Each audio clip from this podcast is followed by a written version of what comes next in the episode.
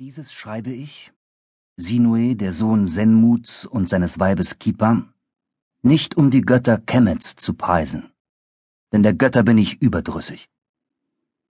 Nicht um Pharaonen zu verherrlichen, denn auch ihrer Taten bin ich müde. Sondern um meiner selbst willen schreibe ich es.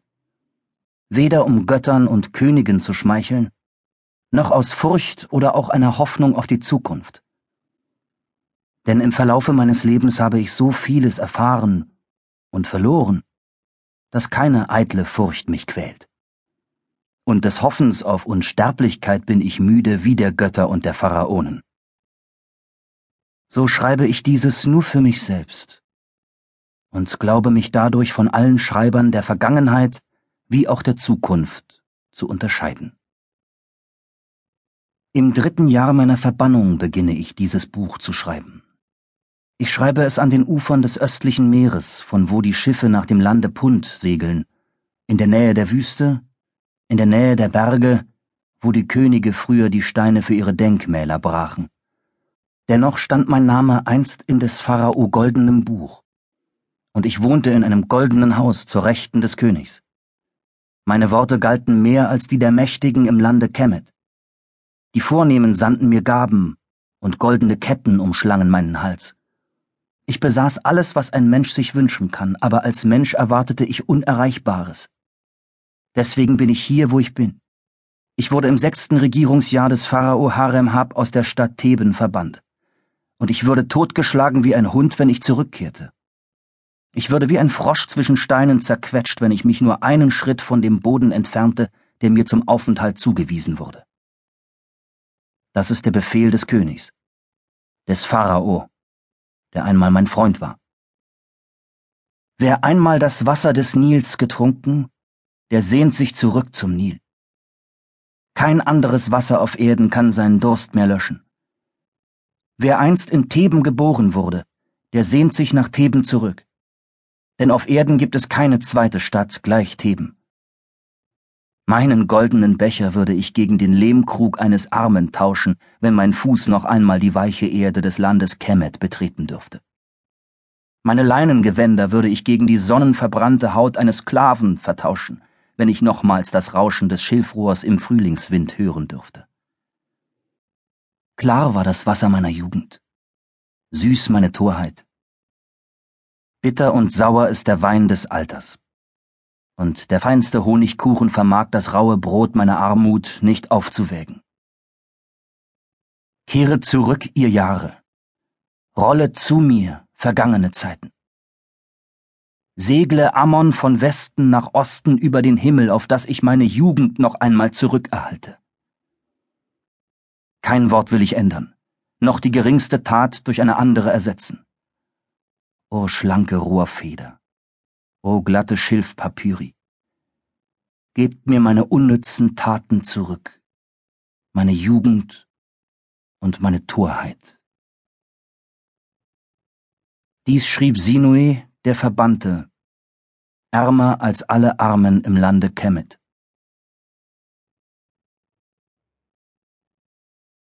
Senmut, den ich meinen Vater nannte, war Armenarzt in Theben. Kippa, die ich meine Mutter nannte, war sein Weib. Kinder besaßen sie nicht. Erst in ihren alten Tagen kam ich zu ihnen. In ihrer Einfalt nannten sie mich eine Gabe der Götter, ohne das Böse zu ahnen, das dieses Geschenk über sie bringen sollte. Meine Mutter Kippa nannte mich nach einem Märchen Sinue, denn sie liebte Märchen, und außerdem war ich nach ihrer Meinung auf der Flucht vor Gefahren zu ihr gekommen, gleich dem sagenhaften Sinue, der im Zelte des Pharao unfreiwillig ein schreckliches Geheimnis vernommen hatte, worauf er floh und viele Jahre unter mancherlei Abenteuern in fremden Ländern verbrachte. Ich ward geboren während der Regierungszeit des großen Königs Pharao Amenophis III.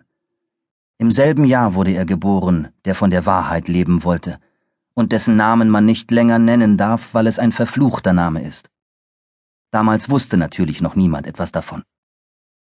Die erhabene Königsgemahlin Teje hatte vergebens einen Sohn erwartet, obwohl sie schon seit 22 Jahren die große königliche Gemahlin war und ihr Name in den Tempeln und auf den Bildwerken neben dem des Königs geschrieben stand. Deshalb wurde er, dessen Name nicht genannt werden darf, unter großen Feierlichkeiten zum Erben der königlichen Macht ausgerufen, nachdem die Priester die Beschneidung vorgenommen hatten. Aber er wurde erst im Frühling zur Saatzeit geboren, während ich, Sinue, bereits im vergangenen Herbst ankam, als die Überschwemmung am höchsten stand. Der Tag meiner Geburt ist mir aber unbekannt, denn ich kam in einem kleinen, mit Pech bestrichenen Binsenboot den Nil herunter, und meine Mutter fand mich im Uferschilf unweit der Schwelle ihres eigenen Hauses. So hoch war das Wasser damals gestiegen. Kippa behielt das Binsenboot, in dem ich gekommen war, und hängte es an die Zimmerdecke über ihrem Bett. Mein Vater nahm sein bestes Kupfergefäß und brachte es in den Tempel und ließ mich als seinen eigenen, von Kippa geborenen Sohn in das Buch der Geburten eintragen. Die Wahrheit erzählten sie mir erst, als meine Knabenlocke abgeschnitten wurde und ich ein Jüngling wurde.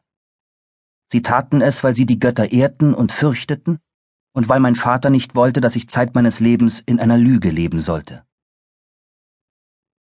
Nachdem meine Knabenlocke gefallen war, und meine Mutter Kippa sie neben meinen ersten Sandalen in einem kleinen Holzschrein geborgen hatte, betrachtete ich lange das Binsenboot, das sie mir zeigte. Die Halme waren vergilbt, brüchig und geschwärzt vom Rauch des Kohlenbeckens. Es war mit den Knoten eines Vogelfängers zusammengebunden. Mehr als das vermochte es über meine Eltern nicht zu berichten.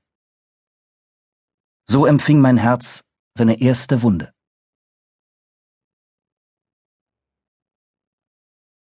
Mein Vater Senmut wohnte stromaufwärts von den Tempelmauern in einem lärmerfüllten, armseligen Stadtteil. In der Nähe seines Hauses lagen die großen steinernen Uferkais des oberen Stromes, wo die Nilboote ihre Ladung löschten. An den schmalen Gassen gab es Bier- und Weinstuben für Seefahrer und Kaufleute sowie Freudenhäuser, in die auch die Reichen aus der Innenstadt in ihren Sänften kamen. Unsere Nachbarn waren Steuererheber, Unteroffiziere, Pramführer und einige Priester fünften Grades. Sie bildeten mit meinem Vater den angesehensten Bevölkerungsteil des armen Viertels, wie eine Mauer, die über eine Wasserfläche ragt.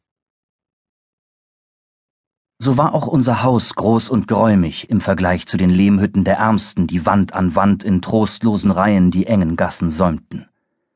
Vor unserem Haus lag sogar ein wenige Schritt breiter Garten, in dem eine von meinem Vater gepflanzte Sykomore wuchs, Schon als Kind durfte ich Vaters Sprechstunden beiwohnen. Er zeigte mir die Instrumente, seine Messer und Arzneigefäße und erklärte mir ihre Verwendung. Während er die Kranken untersuchte, durfte ich daneben stehen und ihm Wasserschalen, Binden, Öle und Wein reichen.